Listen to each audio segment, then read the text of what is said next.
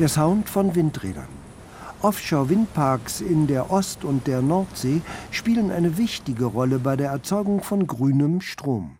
Der deckte im letzten Jahr ein Fünftel unseres Gesamtenergieverbrauchs ab. Damit wir aber auch über Energie verfügen, wenn Windflaute herrscht und die Sonne nicht scheint, hängt die Energiewende entscheidend von den vorhandenen Speichertechnologien ab. Bislang werden dafür Lithium-Ionen-Akkus benutzt. Weil die aber viele Nachteile haben, ist die Suche nach neuen Speichertechnologien daher voll im Gang.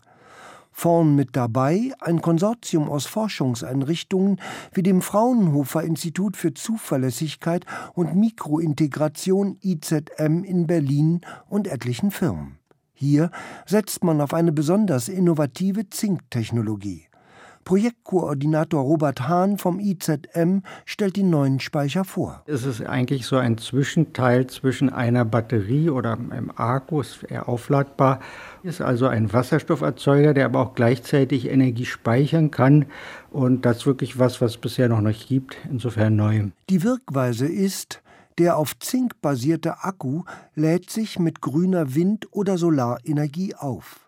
Währenddessen oxidiert Wasser in der Batterie zu Sauerstoff und das Zink wird zu Zinkoxid reduziert.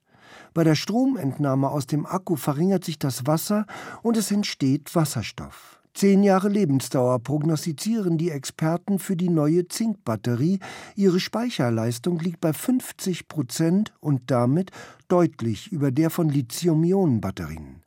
Damit trägt die Zinkbatterie erfolgreich zur Umsetzung der Energiewende bei, denn die Speicherung, das sehen wir als eines der entscheidenden Probleme an. Und unser Speicher steht immer dann dort, wo die Energie und Wasserstoff benötigt wird. Man muss also letztendlich doch dann von den Windrädern oder Solarzellen Kabel dorthin legen zu unserem Speicher.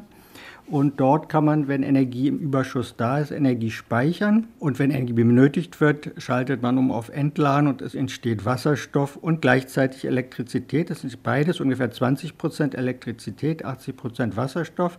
Und den Wasserstoff kann man dann industriellen Prozessen zuführen. Noch muss der Zinkakku einige finale Industrietauglichkeitstests durchlaufen. Doch schon jetzt ist klar, diese Art von Zink-Wasserstoffspeicher ist einmalig und deutlich günstiger als die bisher gängigen Lithium-Akkus, für die es den raren und daher teuren Rohstoff Lithium braucht. Diese Lithium-Akkus sind eben für großtechnische Speicherung, wenn man eben wirklich Megawattstunden viel speichern will, zu teuer von den Materialien. Und wir brauchen ja nur Zink und die Elektroden sind aus Stahlblech. Der Katalysator ist eine ganz dünne Nickelbeschichtung.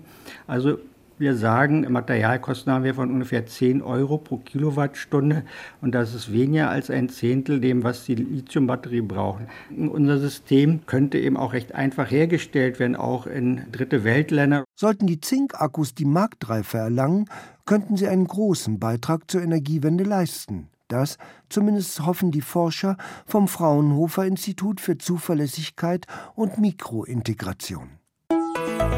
RBB 24 Inforadio vom Rundfunk Berlin-Brandenburg.